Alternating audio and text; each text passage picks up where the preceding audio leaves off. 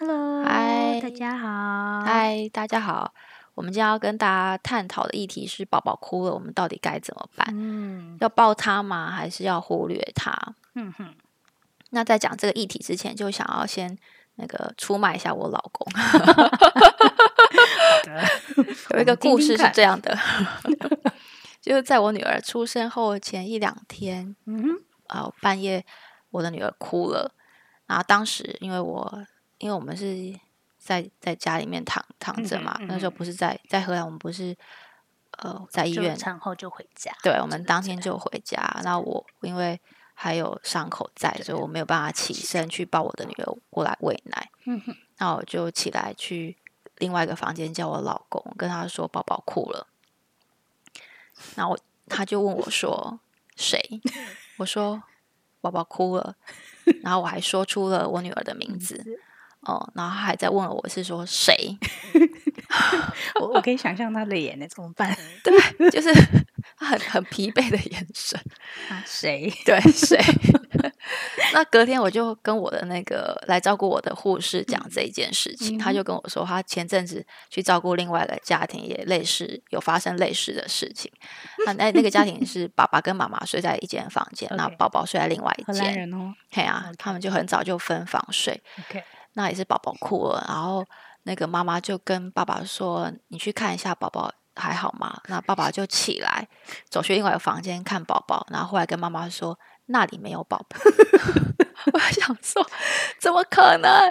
就是宝宝哭了，你去看，你回来还跟他们，就是怎么会没有人这样？就到底发生了什么事啊？所以大家，我就去查了一下研究，啊哈，研究来了，就是在二零一六年《Nature Neuroscience》里面就有一篇研究发现了呢，呃，他们去找了一群女性是有怀孕的，所以他们去比较这群女性在怀孕前跟怀孕后，她大脑有没有改变。那一另外一群女性，她们是没有呃怀孕，所以他们一样去比较这两个时间点，嗯哼她们这两组女性到底在大脑上面有没有一些差异。嗯哼，结果发现，呃，有怀孕的女生经过了怀孕过后，嗯她特定大脑区域的灰质体积变小了。嗯，但是大家一定想说，哦，灰质体积变小，指的是说我变笨了吗？诶 哎，不是，对对对，就是你的大脑灰质某些区域变小了，是因为它想要让其他大脑区域的体积变有改变对。那那个改变是为了因应你当一个妈妈。那到底嗯哪些区域的体积改变呢？包括了前侧跟后侧的中嗯线区域，还有双侧外侧前额叶、双侧颞叶跟海马回。嗯哼，那这几个区域其实是跟一个叫做 Theory of Mind Network 有关系。那什么是 Theory of Mind 呢？它其实指的就是说，呃，去理解别人的意图的动这个行为呢，就是叫做 Theory of Mind。OK，所以其实大家就可以理解说，呃，我们妈妈经过了孕程之后，你的大脑体积改变呢，其实主要是为了让你更能够去了解，当你的宝宝哭了，你可以知道他的需求是什么，要准备这个东西。，对，准备当一个好的妈妈。嗯，那包括他后来也发更进一步的研究也发现说，这些妈妈在看自己的宝宝影像的时候，嗯大脑的某些区域会有强烈的反应。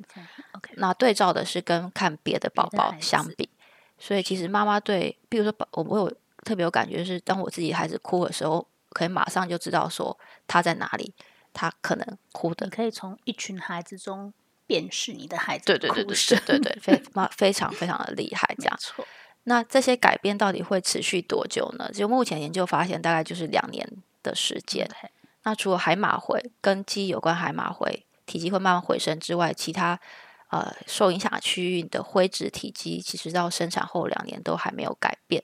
但是大家也不要担心，就是我们大脑是有可塑性的，所以 如果你有持续在训练你的大脑做一些工作，它其实还是会慢慢的、慢慢的神经也会有一些改变，这样对。所以其实妈妈在那九个月中，其实身体就在改变、准备。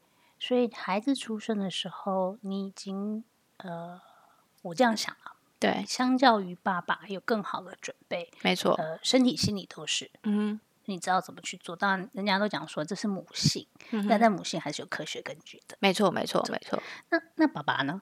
对，大不知道会不会很好奇，这这回到你刚刚讲那个，爸爸爸爸有没有改变？我昨天还跟我老公说，那个你当爸爸之后，你觉得你有改变吗？他又说，嗯，他就想了一下，他就说，就除了睡眠变少之外，他觉得他的做事有变圆融啊，有，这是我觉得做太太跟对可以看得到的，对，就是他跟那个笑脸 gay 时候的他不太一样。以前笑脸 gay 的时候，他就是很冲，就是在事业上很冲很冲。那现在他还会去跟同事尽量保持一个。呃，好的关系，对对对对对，他的思想跟以前的他不一样了。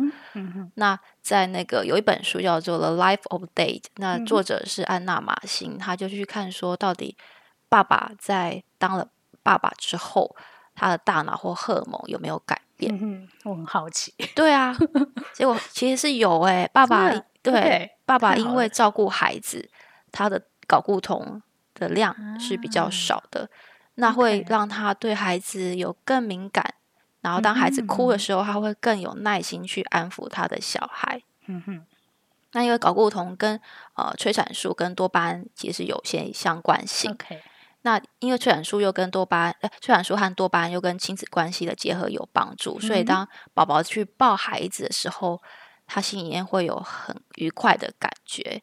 OK，嗯，所以这其实这个行为跟这个荷尔蒙其实都有相关相关联。对，那还不知道说到底哪一个是因，哪一个是果。那目前知道就是一个相关性这样。OK，所以这个是在爸爸就是成为爸爸之后。对，OK，对，因为我突然想到，我先生跟我讲说，以前跟他讲说，哎，现在怀孕了，那我们一起来做一些准备工作啊，比如说我们一起看。教养书啊，或什么什么，对，没兴趣。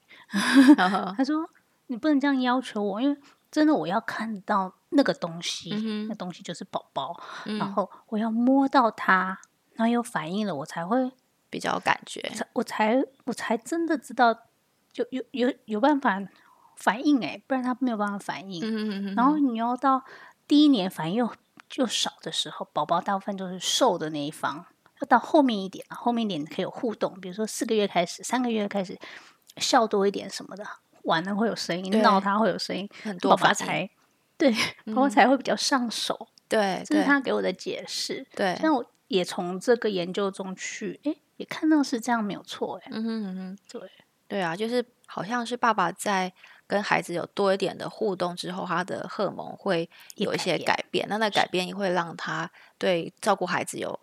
更多开心的感觉，那开心的感觉又会让他愿意多花时间去照顾你的孩子。我觉得这个这个地方我要顺便补进去一块，就是说，我们都会觉得说，哎，我的先生怎么反应这样子？嗯哼哼，新手爸爸嘛，嗯哼，嗯，坦白讲，你就觉得说，哎，怎么跟跟我们的爸爸不一样，或是跟其他年长男生不一样？但是我们完全没有。没有去想到的是说，这些爸爸历程开始，对，刚开始，更对我们的我们的先生历程才刚开始。那另外的，我们的想到我们的爸爸是已经做爷爷的人，怎么对孩子那些，他怎么都抓得到？他现在看起来像是肚子饿，或者是很哭，是因为啊怎样？嗯，那我们的先生怎么不能比？真的是对，因为时间不一样。对，他们的他们的荷尔蒙已经改变，大脑也重塑过了，然后包括累积经验的，所以其实。好像反过来，我们需要给我们先生更多的，我们应该同理他这个部分，对，然后宽容的给予他多一点时间，对对。所以我觉得，因为这一些关系，因为他们也还在开始，没错，那个历程开始，有稍微比我们再晚九个月，嗯，所以其实第一年的那个婚姻生活是。两个是没有在同步 掉的状态。对，妈妈比较快可以进入到照顾孩子的这个角色。对，那爸爸是借由就是他真的开始照顾他们大脑，还有荷尔蒙，才嗯，才慢慢改变他。所以就是也要给爸爸新手爸爸多一点时间去学习，调整自己的角色。没错，嗯，那嗯，刚刚除了提到那个荷尔蒙改变，就其实爸爸大脑的区域也有一些改变，像是计划。解决问题能力的区域的活动量就变多了，没错，他也比较可以警觉到，如果当孩子有些呃状况的时候，他会有警觉性。这样是，嗯，这是爸爸的部分。那会想要提到这个，就是我们就会想讲的是，嗯，我们以为说自己好像已经准备好当一个妈妈了。可是我自己的经验是，当孩子我的小孩一出生没多久哭，我有时候还是会猜错对，他到底是为什么哭，是肚子饿吗？还是想睡觉？还是尿不湿？还是太冷？还是太热？还是太旁边声音太大声？还是我刚刚抱的角度不好？对，就等等等等问题会在你的脑中不断的巡回，然后去问自己，这样因为那个那个虽然说我们都身体上某部分准备，但并不代表我们有全部的答案，对对那，个还是要透过学习的。没错没错没错，就是你要妈妈们也要给自己一嗯段时间去抓小孩的气质，对，每个小孩有每个小孩不的同的气质，对，那到底什么是气质呢？就想要跟大家稍微介绍一下气质。气质它分为九个向度，嗯哼，那第一个向度是指的是活动量，它只是说每天活动中你的，譬如说小孩有小孩就动来动去啊，你就觉得哦很难静下来；有的小孩就是静静的，然后不太喜欢动。嗯嗯像我们家姐姐就是很比较动的小孩，，OK，那弟弟的话是可以坐推车就坐推车，就是可以躺着就躺着，所以他身材也也比较宽一点点。就是两个人活动量是不不一样的，嗯，对。那有的啊，第二个向度是规律性，规律嗯性是指说，呃，有小孩他时间到了，他就可以，你就可以知道他时间到就是要喝奶，有时间到就是要睡觉，比较好猜说到底是不是因为呃肚子饿或者是嗯想睡觉而哭了。那有的孩子他的规律性其实是比较难去预测的，嗯哼这是指的规律性的部分。那第三个向度是趋避趋避性，它只是说小孩在接触新的刺激之后的反应。例如说，今天你的床换了位置或者今天啊、呃你把拉帘窗帘拉上或关上，那这些光线的改变，或者是今天有不同的人去照顾你的孩子，他的反应是什嗯么？嗯那第四个向度指的是适应性，嗯就像刚刚说的，当呃这些事情改变的时候，你的小孩是不是可以很能够去调试，或者是他嗯很难去调试，指的是这个适应性的部分。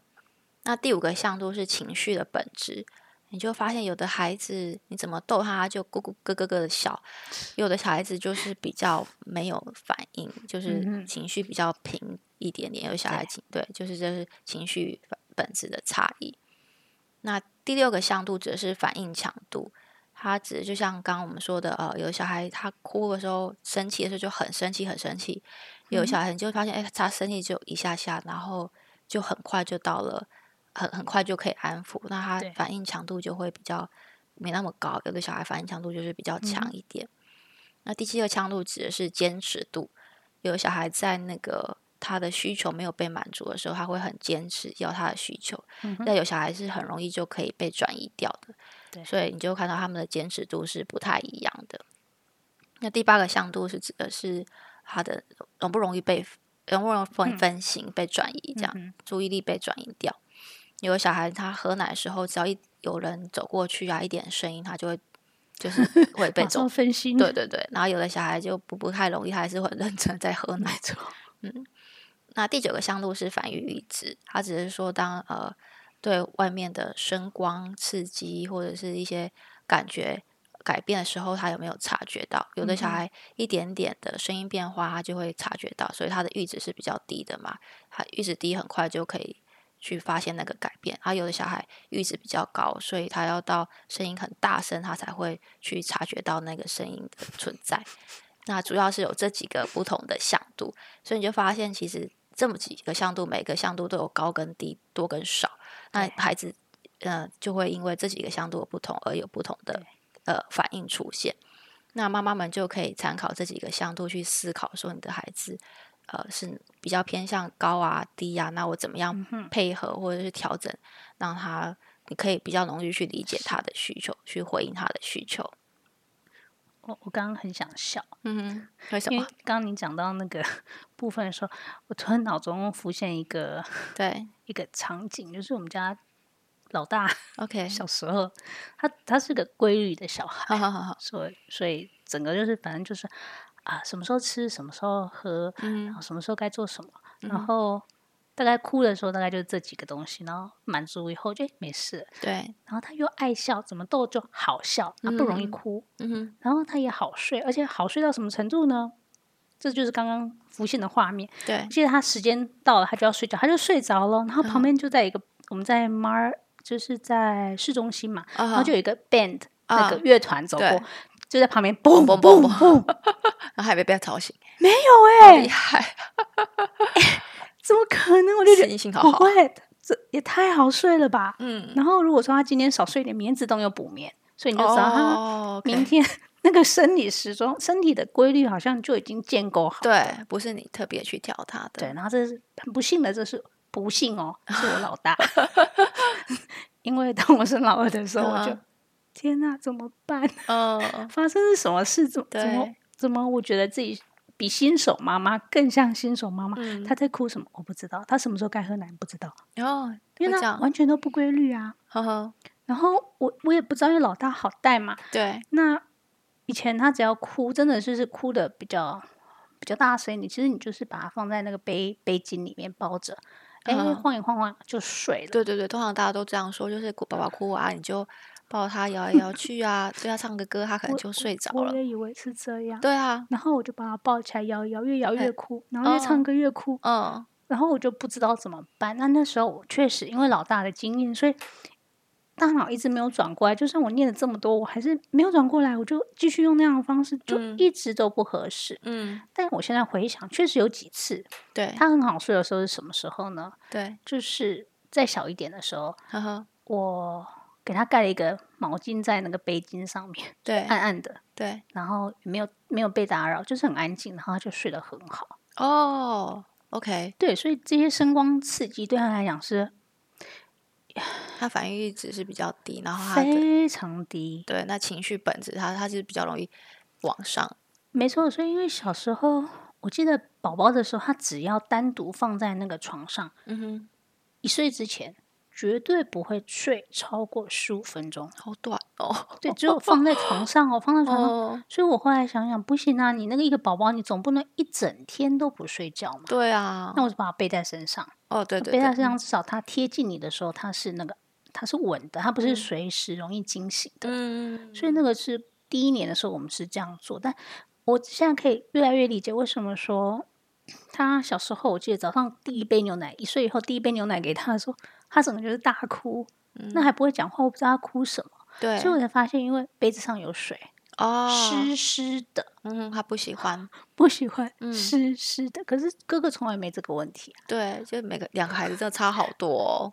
所以我觉得身为一个妈妈，我也是在不断的了解我的孩子要什么，我嗯需要什么，然后嗯我过去已经习惯的方式，也许适应这个孩子是这样，但老二不是这样，对，那他就是一个从小一直哭、一直哭、一直哭、一直哭、一直哭的小孩。嗯但是，这又想到说，之前因为他这么会哭，所以我们有嗯去寻求一些专业的协嗯助，嗯包括我们自己在台湾的老师跟在这边专业人，那老师就看一下看一眼说。不会啊，这个小孩很正常。老师看太多了，就觉得不会不会，没有关系，没有关系。然后就、嗯哦，好，老师说没有关系，那至少我知道大方向他没有事。，对对对他就是回到一个孩子的那个个性的状况。那，我们就比较实际，你就寻求荷兰这边当地的医疗资源，专业的护士来家里看，他来嗯看，他说。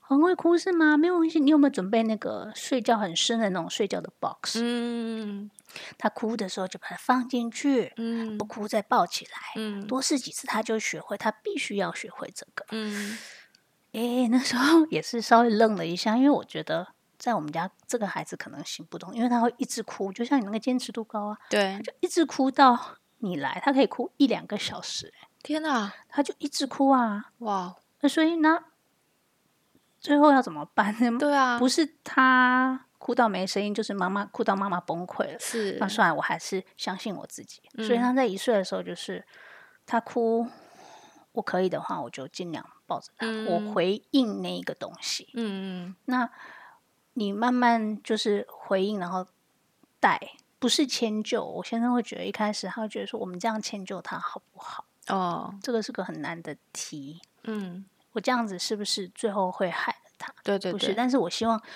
呃，带出来的东西是在孩子第一年，请你回应这样的，嗯，因为他确实就有这个需求，嗯。他也不退其他的方式表示，然后他有自己先天的这一些特质在，嗯。我先回应这个东西，嗯。然后慢慢的等他大一点，他可以理解力多一点的时候，我们确实可以呃采用护士教的那个方式，对。是多一点的教导他，嗯嗯。然后训练他是呃妈妈可以接受的范围，嗯，对，妈妈不会 over burnout，对。overload，然后孩子也知道要等待，所以不是没有在教他或建立关系，嗯。呃，建立一些常规，而是说那个东西可能要花多一点时间建立，然后可能要慢一点开始。对对，我觉得你说的没错，因为其实大家想象，呃，妈妈怀孕的时候啊，嗯，我们是经过九个月，然后大脑准备让我们当一个是妈妈。那我们的孩子是在一出生的那一刻，就突然从一个呃，全部都，嗯，它是一个全然保护的环境吧，应该这样讲。对对你你在肚子里是阴暗温暖的，没有那个光线刺眼啊，嗯然后没有那种会冷会热，因为嗯就是都是温暖的啊。对然后它也没有，呃，也不会被刺到，也不会痛，更对对对更更我们常常忘记的是说，它不会肚子饿、欸，对啊，它不会肚子饿，它不会不舒服啊。但是你想看，他要生出来，他还要经过那个产道的嗯挤压，那是嗯开始第一次有，哎、会会有不一些感觉的，嗯对。然后到很亮，然后冷热有差异，然后会嗯饿，还会湿湿的，还会嗯不舒服的，没错没然后错它才他也开始了一个适应的历程。没错，对，嗯所以他也在学一些很多新的技能，然后他还要学会我们的调、嗯嗯，我们的步调、我们的个性。比如说妈妈嗯怎么样啊？妈妈是这样子的，妈妈嗯会怎么样应应我？所以他的第一年真的经历很多。你就看他之后还要学翻身啊、坐啊、爬呀、对走啊、说对话表达。对哦，我觉得他们也很努力耶。对，还有很多很多事情要去学习，重新去适是应这个新的环境，是，然后爸爸适应爸爸适应妈妈，或者还有手足，还有没错，哥哥的话，姐姐的话，还要适应更多更多的事情。是，所以其实也要让他们有一点时间对去准备适应。那妈妈也给自己一点时间，因为对，其实呃，就像英鬼刚刚说的，他已经有大儿子的经验，但是当他第二个儿子出生的时候，他依然像是一个新手妈妈一样，非常嗯，要去适应小孩，所以要给妈妈自己一点时间去适应。是，那我们会比较希望孩嗯呃，我们去呼应回应孩子的需求，主要是因为以前有一个学派叫行为学派嘛，行为学派就像那个护士说的，他不哭我再抱他，对他哭了我就不抱他，那他就会学到说，如果他要我抱他，他就得不哭。就只有单看那个行为，而不去思考为什么背后的对，为什么他今天会哭？原因是因为他有一些需求。那有一些儿虐的孩子，你就会发现说，他后来就真的也不哭了，然后表情越来越少。为什么？因为他知道他哭，没有人会去回应他。他的表达这一些其实是没有用，他怎么努力去为自己 fight 对都没有用的。对，那那这不是我们要我们的孩子对 有的。我希望他可以表达他的需求，然后在合适的时候去去提问。嗯嗯，对，那那这是比较后面的。对对，所以其实他妈妈是一个他第一个认识这个世界的人嘛，对是他的老师，妈妈会带着他去知道说，哦，原来他今天哭了，妈妈回应他，嗯，他是一个有价值、被爱的人，是他知道这个世界是还有希望的。如果他今天哭了，妈妈都没有回应他，他就会发现他自己对这个世界也没有希望，就会有一个习得无助的感觉。那这是非常非常不好的 事情我觉得也。相对在他未来的社会人际互动发展上也是会有影响的。对对对，他他就不去跟人家互动啦，嗯，因为他觉得没有必没有要。必要啊。嗯，所以这是非常重要的事情，这就是我们讲到的那个依附关系。是那前一年我们会希望你多回应孩子，是因为，他需要借由这个依附关系去建立嗯哼，之后的人际关系，还有对对自己的认同感，嗯哼，所以我们才会去回应自己的小孩。那因为大家知道每个小孩的气质不一样嘛，所以你就要去调整自己的步调，嗯，跟小孩建立一个适配性。嗯，就像刚刚英贵说，他有两个小孩，两个小孩个性不同，所以他就会调整对小孩不同的照顾方式。没错，就是那个适配性会经由不呃很多次的经验累积，然后慢慢去调整，然后找到两个人的平衡点。对，嗯，一个家庭也是一个整个家庭的平衡点，因为其实还有，同时你也会，爸爸可以接受多少，那个也哦是需要再去调试的东西。对对对，的确是这样子。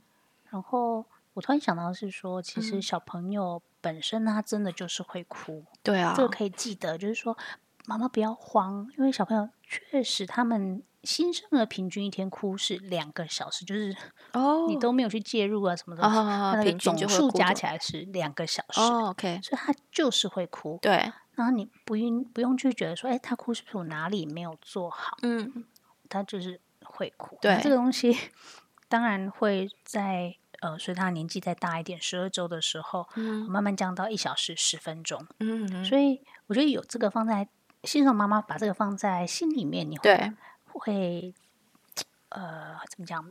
踏实一点，所以嗯当如果说你的周遭刚好有些声音会说：“哎，他怎么在哭？那、嗯你是怎么了？妈妈，嗯你为了没有你是没有换尿布，不要紧张，不要紧张。”对，新生儿就是会哭，没错啊，没错，他们就是用哭来表达他们的需求嘛，所以这是很正常的一件事情。嗯，然后透过你的慢慢的互动，他也知道他哭几嗯声，你就会来了，对啊，那个声音也会变变就变得少一点了。没错，没错所，以这是一个历程，那一嗯个、我们把它变成一个正向的历程，其实是蛮愉快的。对对，你就把它当做小孩哭是正常，那你有适时的去回应他，即使你今天猜错了也没有关系，因为慢慢你就知道今天猜这个猜错可能就是另外一个答案，对，就会越来越了解你的孩子，给自己一点时间，然后也给自己的另外一半一点时间去呃准备，准备。对，所以这就是我们今天这一集，宝宝哭了，还是该抱他，还是忽略他？希望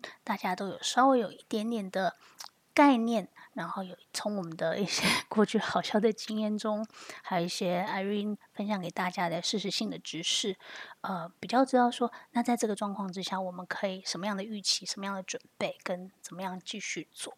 对，谢谢大家哦。如果大家有想要听的其他议题，真的很欢迎大家在下面留言哦。对，然后如果对这一集的一些，因为我们基本上讲的还是呃广泛的，对那但是一定会你在生活实际操作上会遇到很多眉眉角角的小东西没错没错，没错其实都欢迎你留言给我们，或者是呃私讯给我们，我们会尽我们所能去回应。回应。对对对，谢谢大家，谢谢大家，拜拜，拜。